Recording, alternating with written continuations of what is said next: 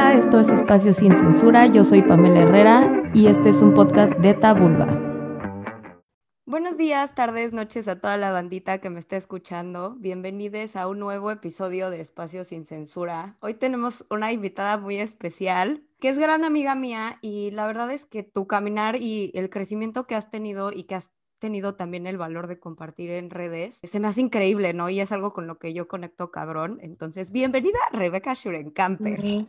Sí, gracias, mi chiquilla. Yo estoy súper feliz de que me invitaras. Me encanta. Oigan, pues platicando Rebeca y yo, eh, llegamos a la conclusión de que hay muchísimas cosas que no nos dijeron de más morritas, o sea, nosotras que crecimos como morras, que se identifican como morras, y que nos hubiera gustado saber en ese entonces, en torno a la sexualidad, pero igual en torno a muchísimas cosas, ¿no? Que hoy pues ya hemos aprendido, que ya sabemos y que igual y tuvimos que haber pasado por ahí para aprenderlo, igual y no, pero pues bueno, hoy somos mayores, sabemos más cosas, así que pues ahí les van un par de estas cosillas que comentamos.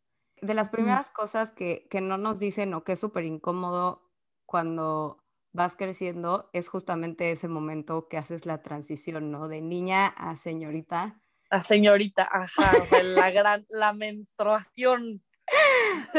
la famosísima menstruación que de verdad para muchas o muchas, si eres persona menstruante, fue como algo súper confuso, ¿no? O sea, para mí fue como, no entendía muchas cosas, no entendía por qué me estaban felicitando, no era algo que comentabas, pero... Ajá, yo no entendía, o sea, yo decía, ¿por qué me estás dando flores? O sea, estoy sufriendo. ¿A ti te hablaron? O sea, para empezar, antes de eso te dijeron algo que no fuera en la escuela o si, si es que en tu escuela te hablaron de eso, ¿no? O sea, ¿cómo fue para ti entrar al mundo de, del convertirte en señorita? Que para empezar, pues ese es como un término súper machista, pero bueno, ya entraremos a esa parte más. pues para mí, o sea, yo tenía la ventaja, por así decirlo, entre comillas, de que yo tengo una hermana más grande, me lleva cinco años, o sea, que me lleva bastante, yo tengo 26, ella ya va a cumplir 31. Entonces, este, pues yo estaba muy chiquita y a ella le bajó primero.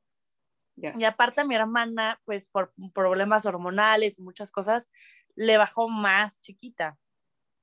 Entonces, Em, pues yo ya tenía un poquito como de entender qué pasaba y ella me lo explicaba y mi mamá me lo explicó porque pues yo estaba muy chiquita para entenderlo. Le bajó, creo que a los, no sé si 11 o 12, le bajó más chiquita.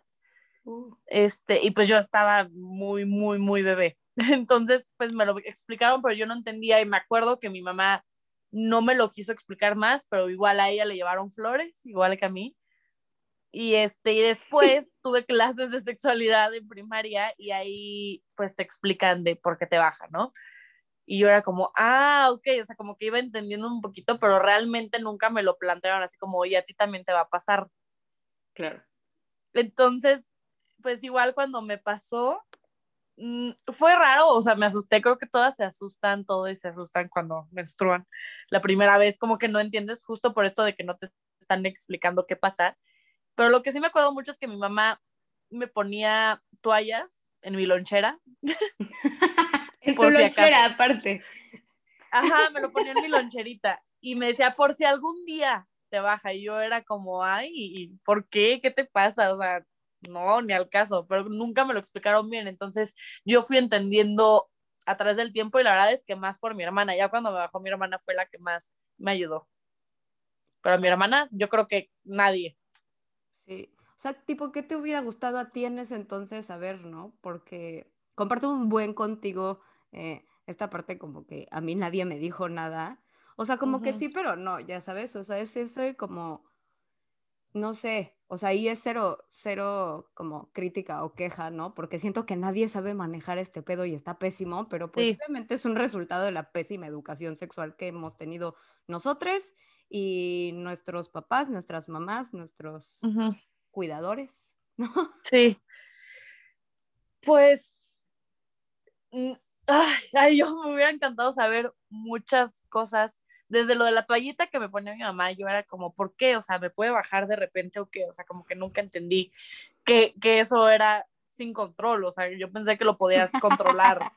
O sea, yo no sabía que no, que no había control alguno de, de eso, entonces yo me perturbaba mucho tener toallas y hasta me daba pena.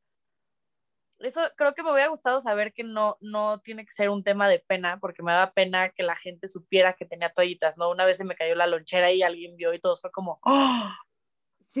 ya, ya le baja. Y yo hasta tuve que decirle a la, a la chava como, no, no, no, todavía no me baja, ¿eh? O sea, como, ¿por, ¿por qué me daba pena? Me hubiera gustado que alguien me informara que es natural y que a todas nos baja y que no pasa nada. O sea, eso me hubiera gustado mucho y entender el dolor de los cólicos, porque yo tengo endometriosis y yo me enteré hace dos años, yo creo, y entender que el dolor de los cólicos tan fuerte no es normal, porque nadie te explica. Todos es como, ay, sí, tienes cólicos y ya. Y hay tantas enfermedades alrededor de eso, ovario poliquístico, endometriosis, mil cosas, que ninguna tiene la cultura de ir con un ginecólogo cuando te baja. 100%. Y yo fui ya a los 18 y me bajó a los 14. O sea, tienes que ir desde chiquita. Entonces, a mí me hubiera gustado que me hubieran dicho, tienes que ir con el ginecólogo aunque seas, aunque no, no seas este, sexualmente activa, porque tenemos esa, ese tabú, ¿no? De hasta que pierdas la virginidad, entre comillas, que igual ahorita hablamos de eso, tienes que ir con el ginecólogo. No. o sea, yo sufría de los cólicos, toda, toda mi vida sufrí, yo no entendía por qué, me hubiera gustado que te explicaran más eso de que, si, que está mal que te duela, que está mal que te marees, o sea, muchas cosas alrededor de, de esos días. Sí, yo también me acuerdo que era súper común y seguramente muchas de las personas menstruantes que nos escuchen, o sea, el esconderte abajo de la manguita del suéter de la escuela, ¿no? Ay, era típico y era horrible y justo, y si se te caía era como, no mames, ya todo el mundo me va a ver, todo el mundo, o sea, como si no les fuera a pasar a la mitad de las personas de tu salón si es que ibas en una escuela mixta o Justo te iba a preguntar a ti eso, porque pues tú ibas en escuela de mujeres, ¿no? De puras mujeres. Yo fui... Un tiempo, ajá. yo crecí, este, hasta primaria, toda mi primaria estuve en una escuela mixta. Y justamente a mí me bajó, más o menos a la edad de tu hermana, o sea, porque yo me acuerdo que iba como en quinto o sexto de primaria. Y algo que hizo mi mamá que estuvo rarísimo fue que en vez de ir conmigo, o sea, y, y, no entiendo, la verdad es que nunca lo he comentado con ella. Terminando de grabar esto, le voy a preguntar que, cuál fue su lógica, porque ella no fue a comprar las toallas conmigo cuando a mí recién me bajó, fue con mi hermano. Y yo no sé si fue como para explicarle que pues yo ya estaba entrando a esta nueva etapa y que pues no sé, o sea, como para intentar que fuera empático conmigo, no sé, pero como que para mí fue muy raro así como, ¿por qué mi hermano me fue a comprar mis toallas? Toallas y no fui yo, ajá. que eso por una parte me quitó un poquito la penita de los hombres eh, reaccionando hacia tú, porque pues la verdad es que mi hermano fue bastante light con ese tema, ¿no? O sea, nada más fue como, ah, toma, ahí están tus toallas, o sea, como que no, no se metió. No le importó. Ajá, entonces como que para mí eso me ayudó a normalizarlo de una forma, pero de otra fue como, pues justo, a mí también me llevaron mis toallas y mis flores, y yo de que, güey, pero si no me la estoy pasando chido, o sea... no la sufrí tanto, pero creo que también esto que dices, y no lo había pensado, la neta, la parte de ir a, un ginecólogo, ginecóloga, ginecólogo, o sea, en todas las cuentas que sigo de sexólogas y así, que luego abren su sección de preguntas y así, la cantidad de personas que les dicen, ¿no? O les cuentan que mm, sus papás no los dejan ir al ginecólogo. Ajá, eso, eso es impresionante. O sea, yo, de hecho, yo le tuve que decir a mi mamá, ya tenía como 17, casi 18, y le dije, ma, ya quiero ir con un ginecólogo o lo que sea porque no aguanto mis cólicos, o sea, era porque mis cólicos eran horribles, yo sufrí neta toda la prepa. Mi mamá fue como, bueno, pues sí, tienes que ir. Y aparte me acuerdo que me acompañó la primera sesión. Ah, aparte de eso. que entra contigo. Y, y hasta tenía otra ginecóloga que la verdad es que no, no sé, era muy, era muy, creo que religiosa esa ginecóloga y luego mi hermana consiguió otra que era más como abierta, no sé si era feminista o no, no lo puedo decir porque no sé. Y mi hermana era la que me tenía como con el pique de, no, ve con mi ginecóloga, te va a caer bien, te va a caer, te vas a sentir cómoda, porque yo con la otra no me sentía cómoda y aparte mi mamá entraba y, creo que eso también tiene mucho la cultura de las mamás de contestar por ti y con la ginecóloga, ¿no? O mi mamá contestaba por mí Sí, a mí también. Era como, no, es que se siente mal. Y, y yo así, güey, quiero hablar. Y luego ya lo hablé con ella y mi mamá lo entendió. Nunca más volvió a entrar. Y, le, y pues la verdad es que mi mamá siempre ha sido abierta. Claro. O sea, no tanto, o sea, ha aprendido con el tiempo, pero siempre hemos tenido comunicación y yo le dije, mamá, no me siento cómoda que, que tú estés respondiendo y yo así con las patas abiertas y mi mamá y yo así, güey, ¿por qué tienes que estar tú aquí? O sea, no, no lo estoy entendiendo. Y ya que lo hablé con ella, le dije, si te preocupa que sea sexualmente activa, pues te voy a decir que sí, sí lo soy. O sea, ya, sí lo soy. Y pues creo que tienes que respetar eso. O sea, sí, y ya mi mamá fue como, bueno, pues sí, está bien y ya, no volvió a entrar. Claro. Pero sí, el tema de los ginecólogos, de que te prohíban o que no, la mamá no te lleve cuando estás más chiquita está impresionante. O sea, a mí me hubiera gustado ir desde más chiquita.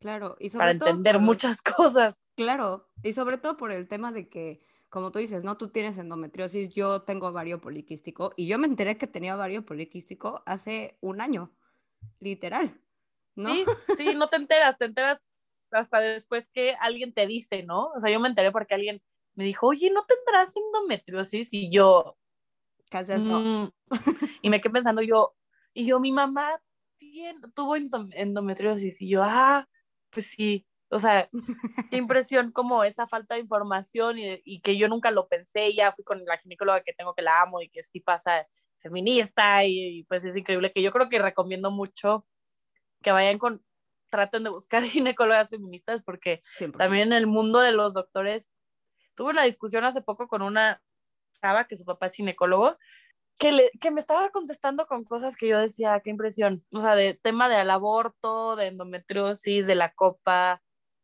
mil cosas que, que me contradecía, era como, es que mi papá es ginecólogo y él sabe, y yo, y yo tenía ganas de decirle como, güey, pues tu papá es un pinche machista, ¿eh? que no tiene, o sea, que está pensando desde ese punto y no entiende que no es mujer y es diferente. Hay muy buenos ginecólogos hombres, no digo que no, pero pues yo claro. creo que yo personalmente prefiero una mujer feminista que sepa porque me ayuda, me, me entiende, este, platicamos y creo que es mejor y te sientes más cómoda. 100%. Y ha pasado mucho, yo he visto en redes también que como que muchos ginecólogos o ginecólogas salen a hablar de temas de sexualidad y no necesariamente porque tengas este un doctorado, ¿no? O sea, es doctor, significa que sabes sobre sexualidad, ¿no? Ni que estás sensibilizado uh -huh. tampoco, ni con el movimiento feminista, ni uh -huh. tampoco con el género, ¿no? Porque también, o sea, yo sí he visto mil casos de ginecólogos o doctores en general, ¿no? Que no atienden a gente de la comunidad trans, por ejemplo. Sí, hace poquito hubo un, un tema de eso, ¿no? Que, que era un trans que, este, pues, que menstrua y que necesitaba ir con el ginecólogo y que no lo aceptaban. Uh -huh. O sea, que no querían que entrara. Ella como, ¿por qué? O sea, sí, güey. ¿por qué no? Que, o sea, una cosa es que me reconozca como hombre y otra cosa es mis órganos, ¿no? O sea, ajá. ajá. güey. Y creo que ese, o sea, ese separatismo como, pues no ha ayudado en nada, ¿no? Entonces, no o sea, como que el, el tema de la menstruación, aparte de ser un tema social, es de salud, ¿no? Y, uh -huh. y verlo desde ahí es algo que a mí me hubiera gustado también, o sea, comparto eso contigo, saberlo desde antes, ¿no? Que no solamente, uh -huh. porque yo también muchísimo tiempo, aunque sí me llevaron al ginecólogo, pues, no me acuerdo ni por qué fui la primera vez, creo que fui porque me tenían que poner la vacuna de papá Nicolau, ni siquiera Ajá. como por otra cosa. Pero de ahí como que mis visitas fueron ceros regulares, o sea, fueron cuando, no sé, como que me, este, me había sacado un sustito o cosas así. O, sí, o sea, no ibas cada seis meses. Cero. Era de que cada tres años. Cada tres años, cuando según yo ya era de super urgencia, y pues no, o sea, si tienes la posibilidad de acceder a este tipo de servicios, que aparte, lamentablemente, pues no todo el mundo puede, pero si sí. tienes la oportunidad, de verdad hazlo, porque es súper grave. O sea, con el ovario poliquístico yo también, o sea, yo no me enteré y no me hubiera enterado si no fue porque me dio un brote de acné volcánico en toda la cara cuando a mí en la vida me había salido un solo grano. Ajá, y no piensas nunca que puede ser algo así. Jamás, o sea, yo decía, güey, lo que sea menos esto, porque en la vida me han dado cólicos, no he subido de peso, o sea, como que las cosas que aparte sabía pues por internet y por morras que hablaban de su ovario poliquístico y hablaban de como de sus testimonios y yo decía, ah, no, pues uh -huh. yo no, o sea, no uh -huh. me identifico testimonio, entonces seguramente no es lo que me pasa, ¿no? Entonces también como que aguas con lo que vemos en redes porque te puede ayudar mucho o también como... Sí, pero cada persona también es diferente, ¿no? O sea, cada cuerpo es diferente, cada síntoma es diferente en cualquier cosa, o sea, igual yo, yo tengo hipotiroidismo y esto, ¿no? Entonces, luego me encanta que la gente te pregunta como, oye, ¿tú qué tienes este hipotiroidismo? ¿Qué tomas? Y yo, güey, no te voy a decir. sí, porque no... O sea, yo tuve que ir con una endocrinóloga que me dijera y que me hicieran estudios y todo, y, y si yo te receto algo, ¿y qué tal si eres alérgica? Y pues igual, como que si es el aguas con, con lo que vemos en internet y pues mejor acudir a un doctor, porque cada cuerpo es diferente y cada cuerpo reacciona diferente y justo tú tenías síntomas que otras no tenían. Sí. Y te enteraste después, y yo igual. Entonces sí es mucha falta de información que no nos meten el tema de ir con la ginecóloga. Yo siempre digo, vayan con un ginecólogo, o sea, cuando me preguntan. Luego es impresionante conocer a chavas como de nuestra edad que nunca han ido. Sí, 100%. Yo, sea, poco, hablé con una 25 y que nunca había ido. Y yo, ¿cómo? ¿Por qué? Me dijo, porque no creo que sea necesario. Y yo, güey, no tienes idea de lo que puedes tener todo, o sea, te puede, o sea, desde papiloma, desde mil cosas, o sea, enfermedades que no sepas y que puedas tratar a tiempo. 100%.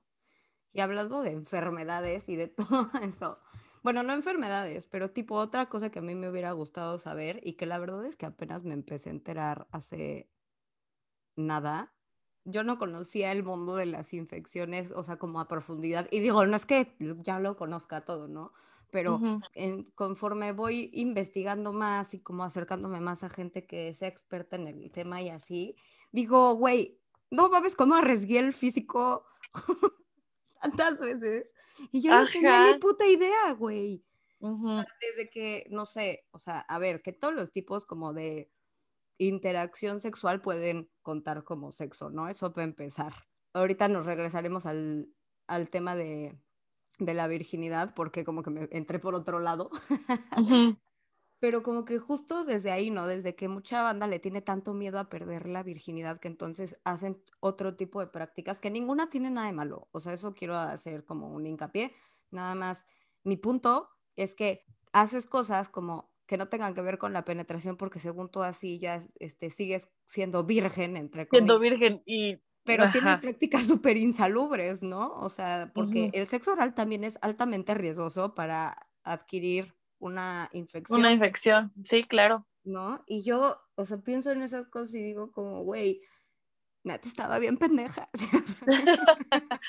pues es que no hay educación sexual y menos en, en Latinoamérica, en México, o sea, pues no, o sea, justo nos dicen relaciones sexuales es penetrar y ya, y no, hay infinidad de cosas que pueden ser un acto sexual y justo como el conseguir las infecciones y mil cosas que pues no nos lo dicen y no lo entendemos hasta que le pueda pasar a alguien cercano o a nosotras mismas y no lo entendemos porque nunca nos lo informan y pues también creo que eso es algo que deberían de enseñar. O sea, debería de haber una clase de sexualidad así de que todos los días. Literal. que sea como de ciencias naturales, eso, de sexualidad porque está, está impresionante y también la cantidad de hombres que no, no saben muchas cosas. Justo ahorita que dijimos lo de las infecciones, me acordé, a mí hace poquito me dio cistitis y que estuve, sube y sube mil cosas de eso, porque justo con, con la chava que, que, platiqué, que su papá es ginecólogo, eh, me dijo que de seguro, ella fue la que me dijo que me dio cistitis porque me lo estaba pasando mi novio y yo. y eso es urinario. Ajá, le dije, eso es urinario. Me dijo, es que mi papá es ginecólogo y me dijo que sí te puede dar por sexo. Y le dije, o sea, sí te puede dar por eso, pero no porque sea una infección que él te pueda pasar. O sea, no es. Sí. No, o sea, no. O sea, te puede pasar por higiene o porque no haces pipí después o por mucha actividad sexual, no sé, pero no te da porque él te lo está pasando. Y no entendía y no entendía. Me decía, es que mi papá es ginecólogo y sabe yo pues, ¿qué te digo, hermana? O sea, tu papá pues no tiene idea, o sea, perdóname, pero eso es urinario, o sea, y ahí me di cuenta de mucha desinformación que había. Y yo también, la primera vez que escuché cistitis no tenía idea.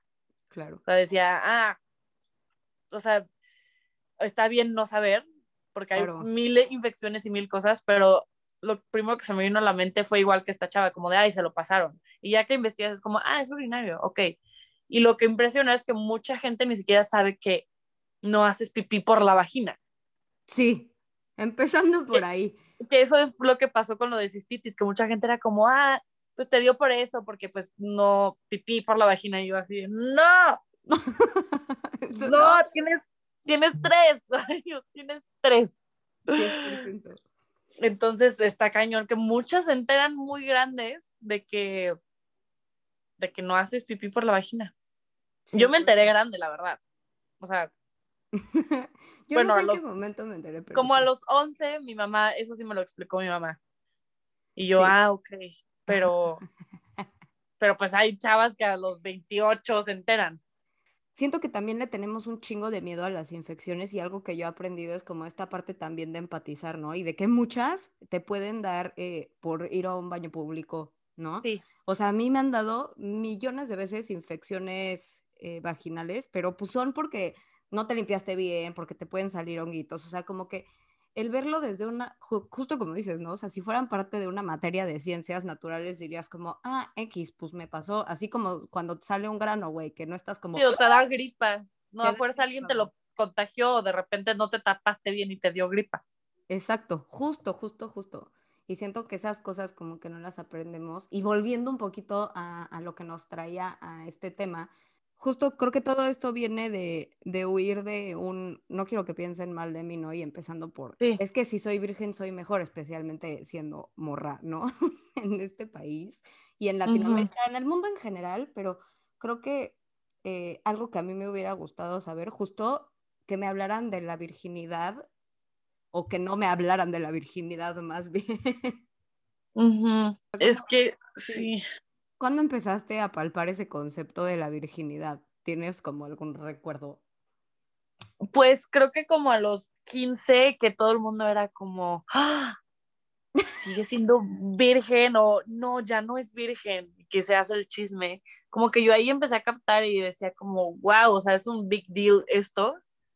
Y, la, y yo decía, la gente se puede enterar, o sea, ¿por? ¿Por qué se tienen que enterar de esto?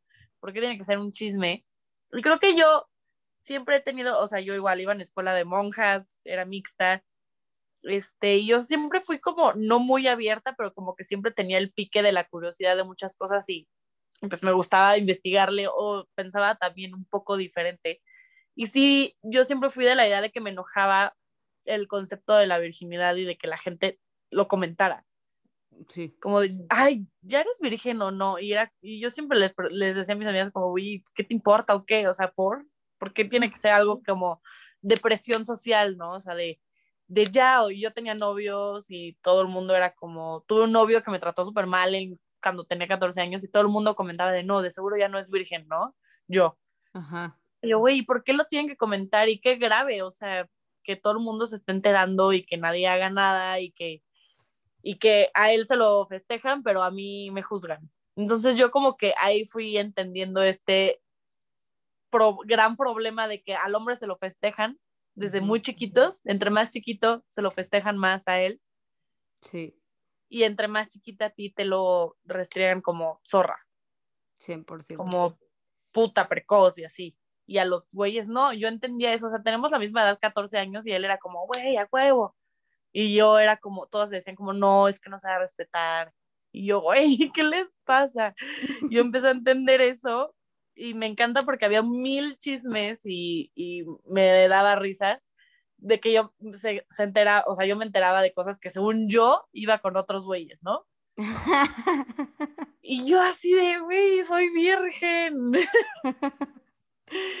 y ahí lo entendí todo y dije, qué horror y nunca le conté a nadie cuando tuvo novio y que ya fui sexualmente activa, no le quise ni contar a nadie, dije, ya, o sea, yo conmigo y con él y todo bien, pero sí, yo me di cuenta de eso muy chiquita y, y lo platiqué con mi mamá más grande, la verdad es que nunca lo platicé a los 15 años, o sea, y me daba miedo, me daba miedo también como la presión social de, no, es que si ya no tengo relaciones ahorita, ya no voy a estar como ad hoc para llevarme con estas personas. No sé si, a ti te pasó eso. Pues sí, bueno, a mí me pasó un poco raro porque como que e, era un poquito más grande, pero yo al revés como que sentí presión de hacerlo porque decía como, no, pues ya llevo un rato con este vato y todas mis amigas, este, que llevan rato con sus vatos, pues ya lo hicieron, ¿no? Y digo, la verdad es que no, no fue un escenario del que me arrepiento ni nada, pero sí acepto que probablemente ahí jugó un papel muy importante la presión social. Mm, como de, ya, yo también quiero, o sea, como que yo también ya quería hablar de eso con mis amigas y no podía porque pues yo no lo había hecho, ¿no? Entonces yo decía como, no, ya, el chile, ya, ya sabes. Entonces como, como que la verdad sí, en, en algún sentido, pues sí fue un poco para pertenecer y ahora lo pienso y digo, wow, ¿no? Y, y creo que eh, como que más allá de que, no sé, la virginidad, o sea, como que me hubiera gustado no saber qué era la virginidad, pero más allá de eso, como que sí me hubiera gustado que alguien me hablara de mi primera vez, como... Sí. No de una manera idealizada y romantizada de que, güey. Sí, porque te lo venden también como tienes que ser con el amor de tu vida y, y todo hermoso y no es cierto, la primera vez puede doler. Puede, doler, y aparte es súper torpe. Súper incómodo. este, y te lo venden así como tiene que ser con el amor de tu vida y si no es con tu novio eres una puta y así, ¿no?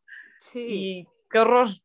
Sí, o sea, yo me acuerdo que hasta yo lo tenía como de que no, es que sí me voy a esperar a que, o sea, como que quería que todas, sí, yo sí tenía la idea de que iba a ser como un escenario súper romántico, no voy a entrar en detalles, pero solo sí quiero decir que fue el escenario menos romántico que se puedan imaginar. Así, el menos, güey.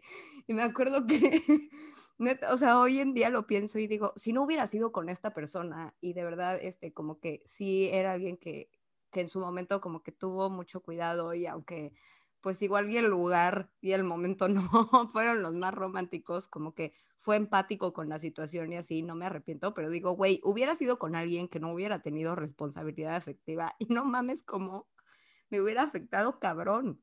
Sí, sí, yo también la verdad agradezco mucho, eh, pues mi primera vez, eh, también era la de él en ese entonces y, y lo, la verdad es que agradezco mucho de su parte y me llevo muy bien con él, es exnovio mío.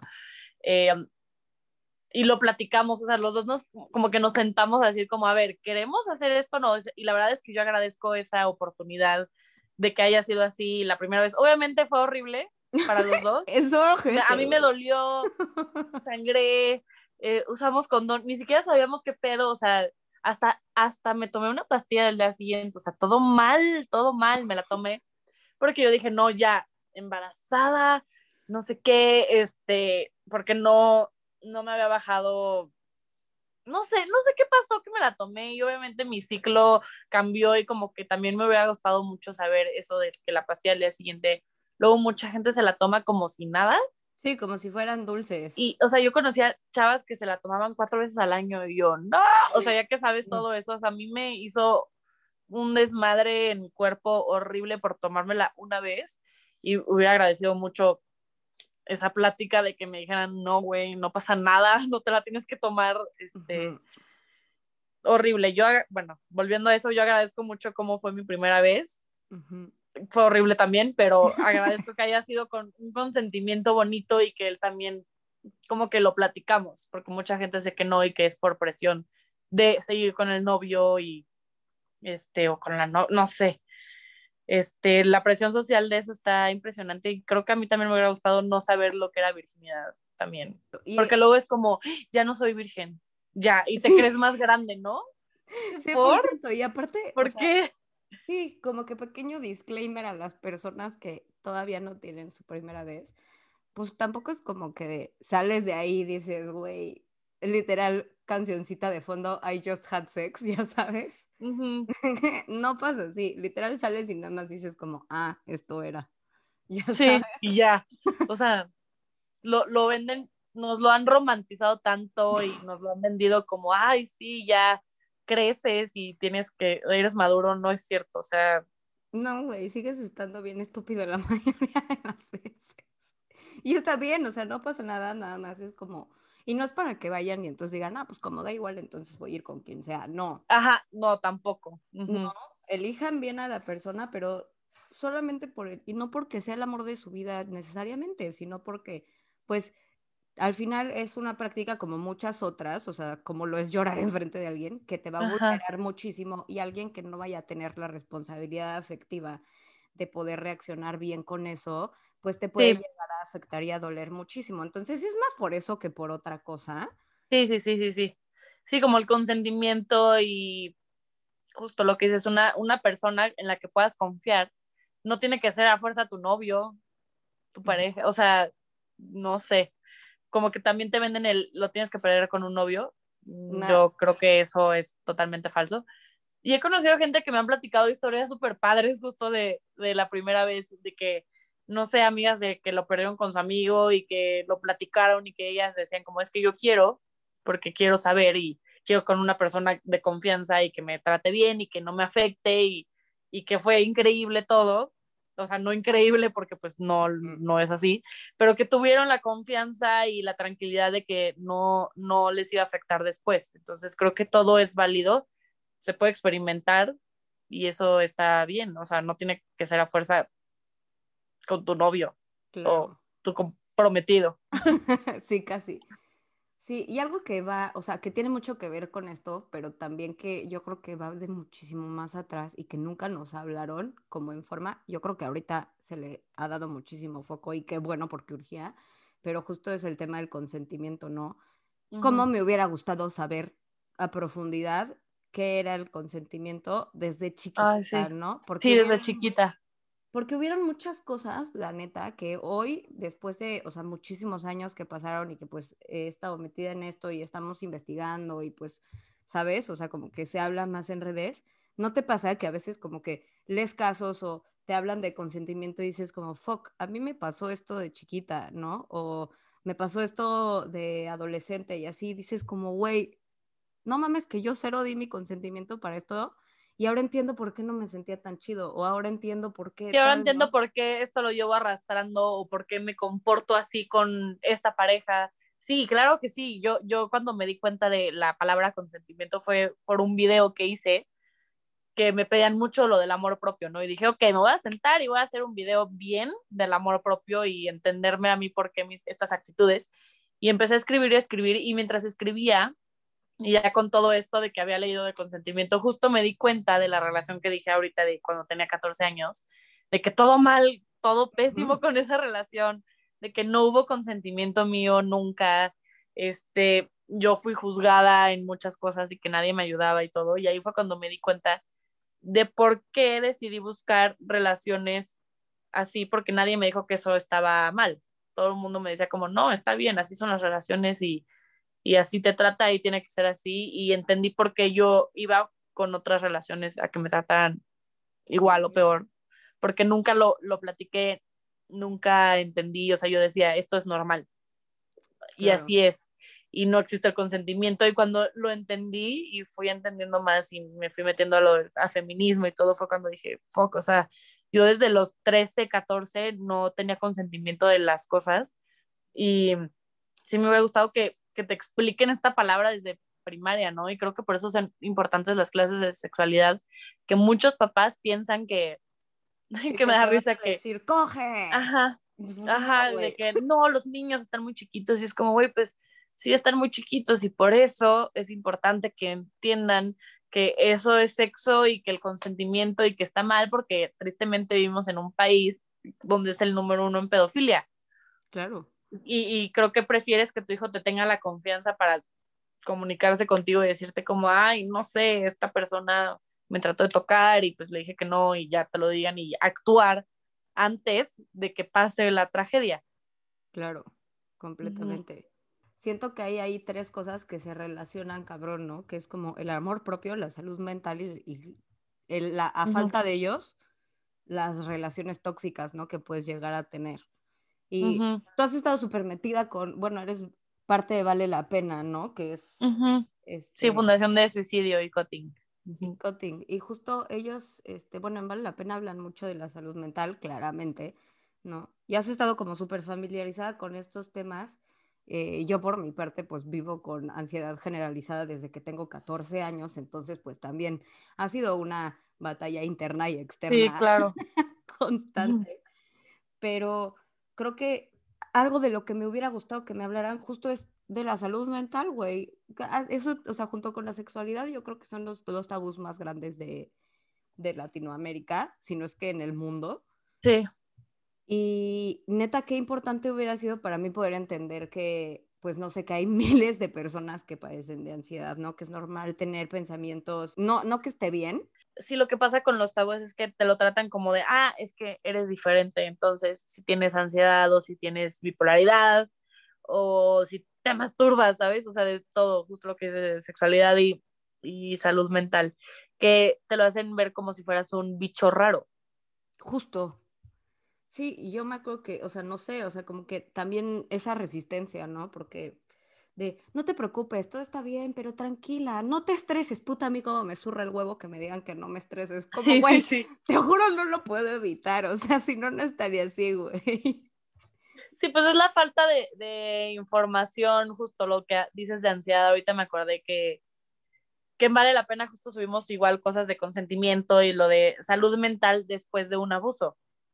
Y la ansiedad y que hay muchas personas que les puede justo venir el trastorno de ansiedad, porque es diferente la ansiedad que el trastorno de ansiedad, ¿no?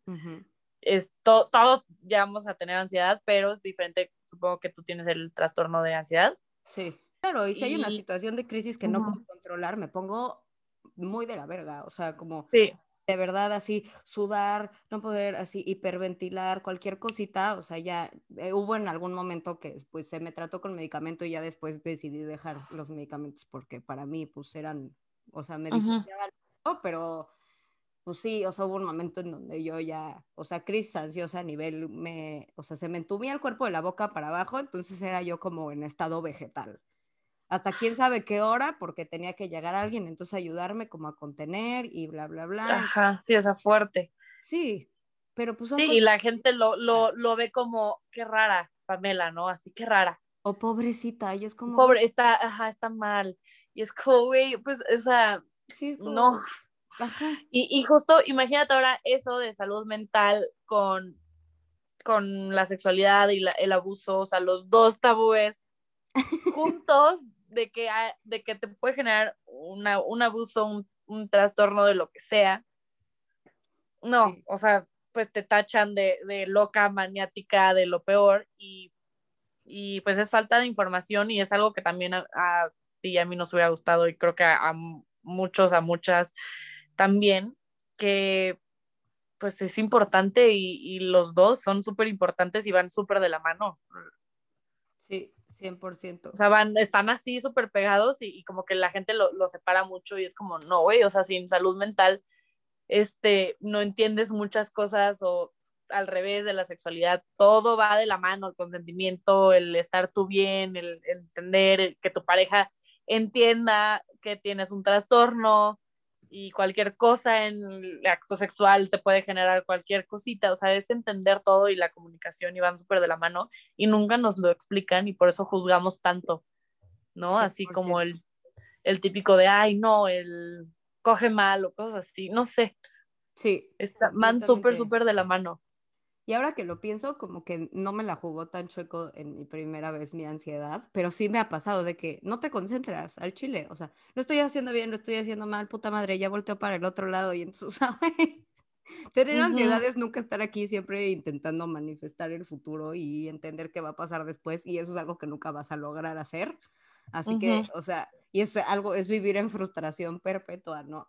Obviamente, digo, se, se trata, se controla, se sana, se todo, o sea, no pasa nada, pero si no lo puedes entender y si no puedes saber qué es lo que tienes, porque hay mucha banda con ansiedad o con miles de otros trastornos. Sí, y la otra pareja no, no lo sabe y, y, decide juzgar y dice, no, pues esta vieja loca que lo hizo horrible, Ajá. ¿no? Y es porque, porque nos da miedo decir como, oye, es que tengo esto y soy así, no sé, es, es muy, muy rudo y si seguimos nos vamos a extender muchísimo, pero creo que sí, hay mucha falta de información y es importante las dos, súper importante. Y también yo creo que el tema de la masturbación, este, que nunca nos lo explican y que las morras es como, no, si te masturbas, no, está loca, ¿no? O sea, yo, yo me acuerdo que de chiquita más sí, o como es, una pervertida. Escuchaba, ajá, escuchaba eso y decían, como no es que es pervertida, pero los güeyes sí podían. Sí, los güeyes, o sea, todo el día hasta en el baño de la escuela, casi, casi. Ay, qué asco, qué horror. Guacala. Pero sí, es que, y sí está muy cabrón. Yo creo que justo dentro de la educación sexual me hubiera gustado que me hablaran de, de que parte de mi salud sexual es mi placer. ¿No? Nadie nunca en la puta vida me dijo eso. sí, no, te dicen que es para tener hijos y ya. Y ya, ¿no? Y yo creo que, y yo no creo, la verdad, que hoy en día te lo enseñen así tampoco, aunque ya... No.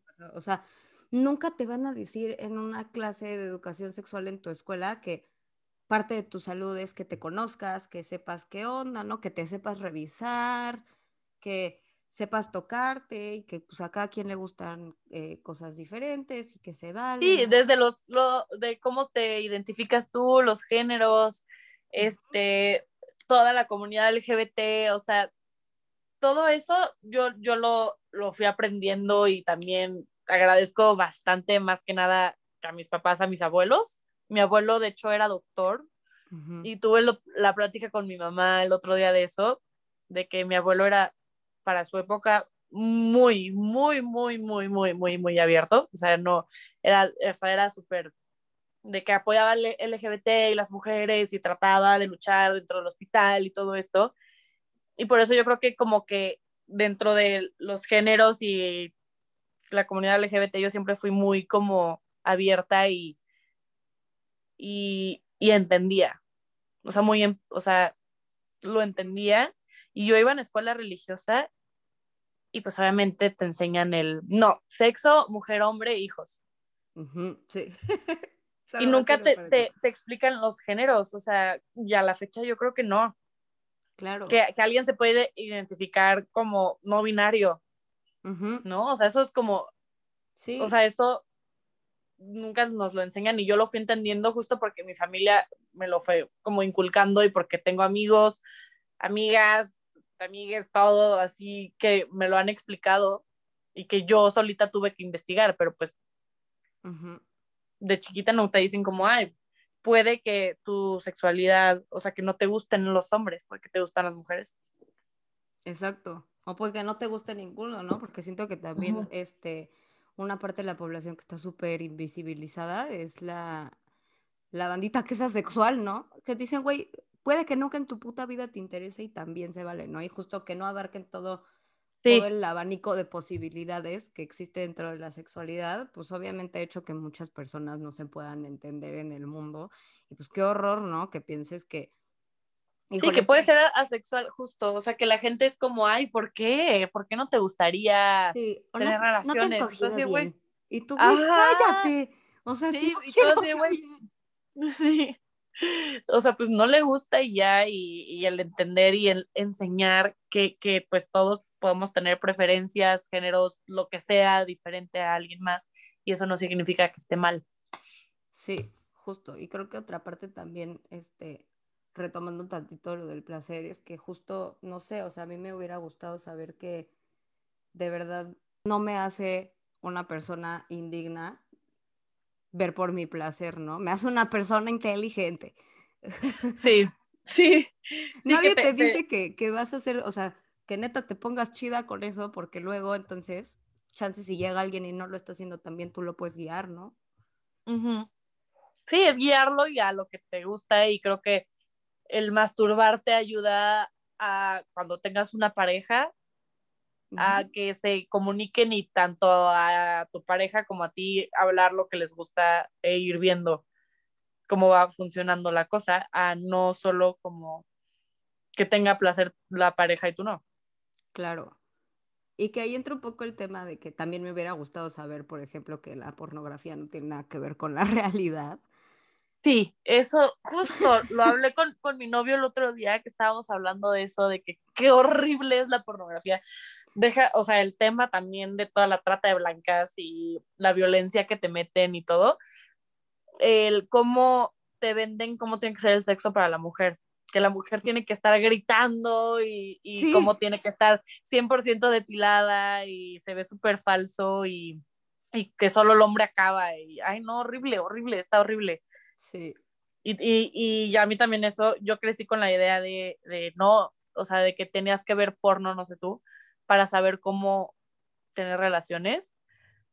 Y que lo llegué a ver para entender y decir, ah, o sea, sí lo tengo que hacer. Y yo salí súper perturbada, así de cómo, o sea, no, de qué, qué horror, o sea, esa mujer no, lo está, no la está pasando bien. Y luego ya entiendes todo el tema del porno, pues está horrible. Sí. Y tú, ¿cómo que me van a meter un puño en el ano, güey? Sí, sí, sí, yo qué, qué horror. O sea, está, está muy, muy... si te gusta, pues está bien, pero... Pues, sí, pero te lo venden como, así tiene que ser. Ajá, huevo. Y, y, pues sí, no, nunca te enseñan el placer y el placer yo creo que lo descubrí neta hace unos pocos años. Y, y, no nos culpo porque pues sí la pornografía fue por mucho tiempo el único recurso, ¿no? No había ni siquiera sí. redes sociales en donde justo hubiera bandita diciendo como, eh, güey, no es así, ya sabes.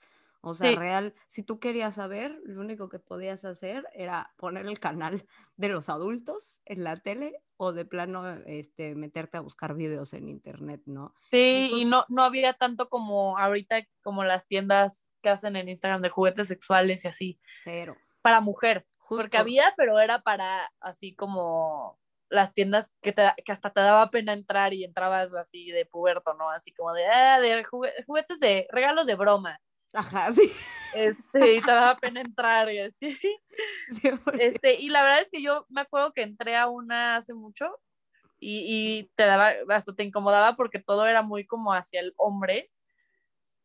Este, y los disfraces y que sí, que está bien, cada pareja está bien, pero yo lo veía muy como de hacia el hombre. No sí. sé. Y hasta ahorita, siento yo, hasta hace dos años empezó mucho el boom de los juguetes sexuales a las mujeres, que lo agradecemos mucho.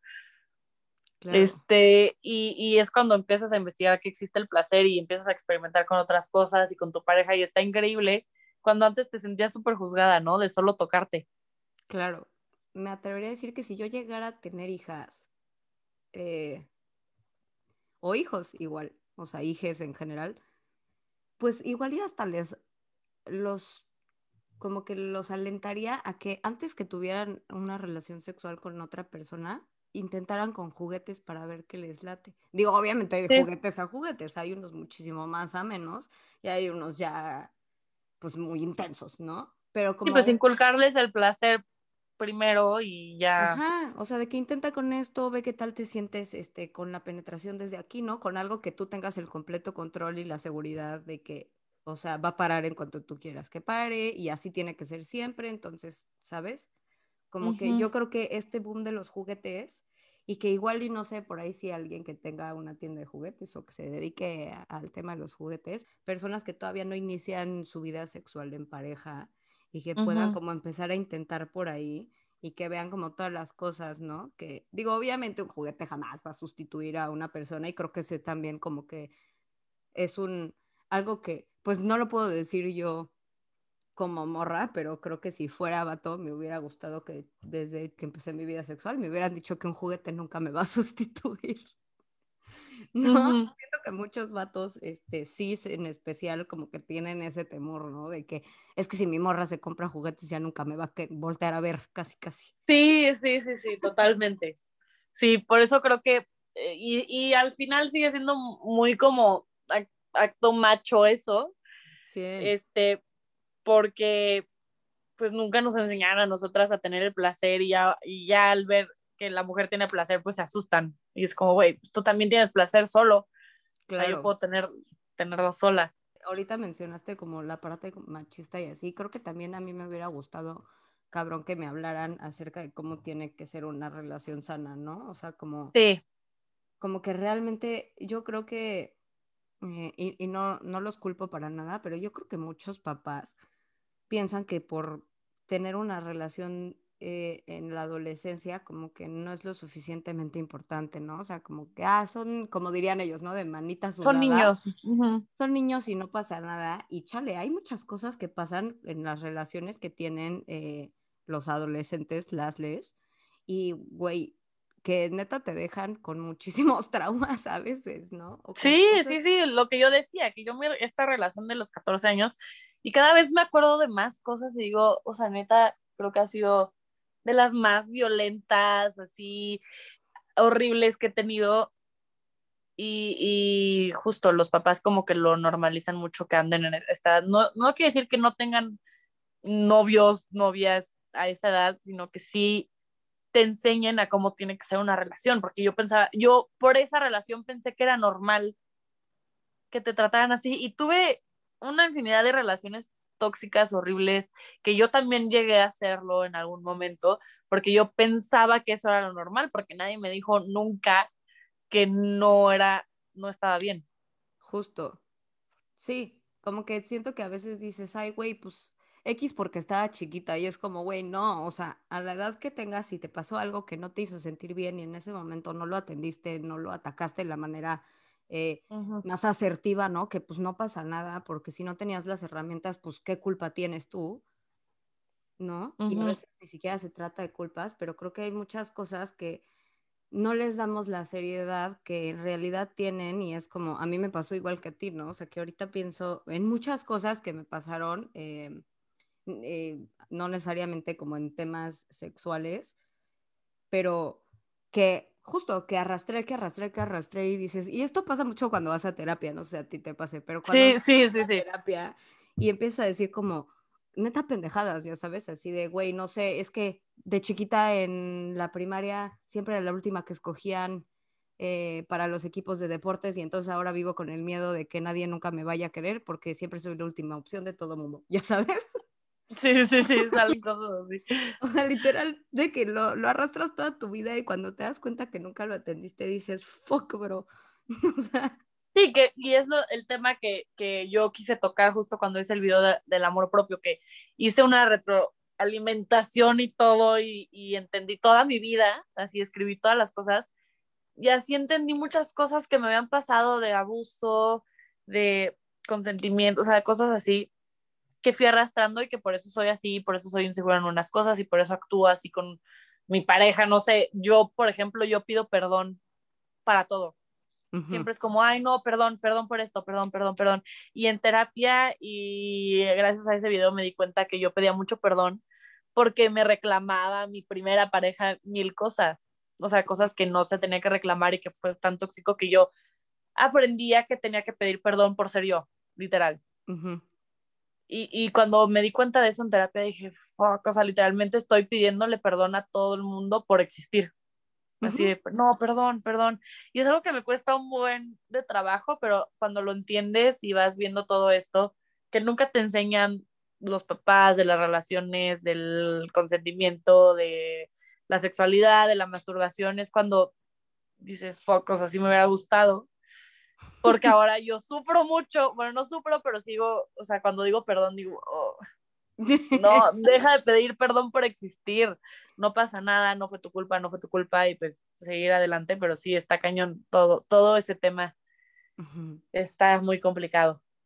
Sí, y pues creo que esa es la invitación a muy grandes rasgos que estamos haciendo el día de hoy para todos, todas y todos quienes estén escuchando esto, ¿no? O sea, que realmente detengan saber de dónde viene lo que hacen y por qué, o pues tengan esa plática con ustedes mismos y también con las personas que tengan cerca y puedan hacerlo, ¿no? De, pues me hubiera gustado saber esto en ese entonces, pero también como que tener, eh, pues ese apapacho en saber que hoy ya lo saben, ¿no? Y hoy pueden actuar diferente. Entonces... Yo pueden, ajá, y, y si tienen, no sé, yo tengo, por ejemplo, primas más chiquitas, primos, que trato siempre de hablarles y decirles, güey, cualquier cosa, pregúntame y, y yo te lo explico. O sea, si, si yo no tuve esa oportunidad, pues yo le voy a dar la oportunidad a más chicos o a otras personas de explicarles. Claro, justo. Alguna vez leí esta frase que me encanta que dice como que seas esa persona que necesitaste cuando eras más sí, cuando ajá. Y me encanta porque sí es real, ¿no? O sea, si tú en algún momento necesitaste de alguien que te diera un apapacho, hoy es esa persona que apapacha a la gente, ¿no? Y apapáchate a ti también, porque dentro de ti sigue habitando esa persona que en algún momento necesitó eso, ¿no? Entonces todavía se lo puedes dar. Y chance me estoy poniendo como eh, muy yogi, muy esotérica, pero es algo que yo he trabajado mucho en terapia como desde ahí, desde esa herramienta, y me ha funcionado un chingo. No sé si a todo mundo le vaya a funcionar, pero pues se los dejo para que lo tomen en cuenta sí, ser esa persona y pues también ponernos como prioridad. 100%. Ay, Rebeca, pues muchas gracias por haber estado aquí, por todo lo que haces, porque la verdad, eh, pues cada vez son más, pero yo creo que fuiste de las primeras personas que yo pude ver que realmente utilizaron sus redes y su alcance para algo que importara, para cosas relevantes. Entonces, de verdad te agradezco que seas esa persona que muchas, Mm. Que muchas, muchas personas necesitan escuchar, ¿no? Y que tiene esta sabiduría y que la compartas, porque yo creo que eso es lo más valioso de aprender cosas, que las puedas compartir con las demás gente. Entonces, pues gracias, gracias por ser tú, no te disculpes nunca. Ay, gracias a ti por invitarme. y pues bueno, les voy a dejar las redes de Rebe por si alguien no la sigue para que vayan a seguirla. Em, y ya, les recuerdo que las redes de Tabulba son Tabulba con Bechica, que la página web es tabulba.com y que si en algún momento también quieren este, escribir sobre sus experiencias en torno a algo que tenga que ver con esto o lo que sea, compartirnos testimonios, eh, pues está abierta la oportunidad para que participen. Y ya, eso fue todo por hoy. Les mando muchos saludos peludos y un besito en el quesito. Bye, bye. Amo Bye. el besito en el quesito. Gracias por escuchar el podcast de hoy. No olvides hacer algo sucio patrocinado por Tabulba.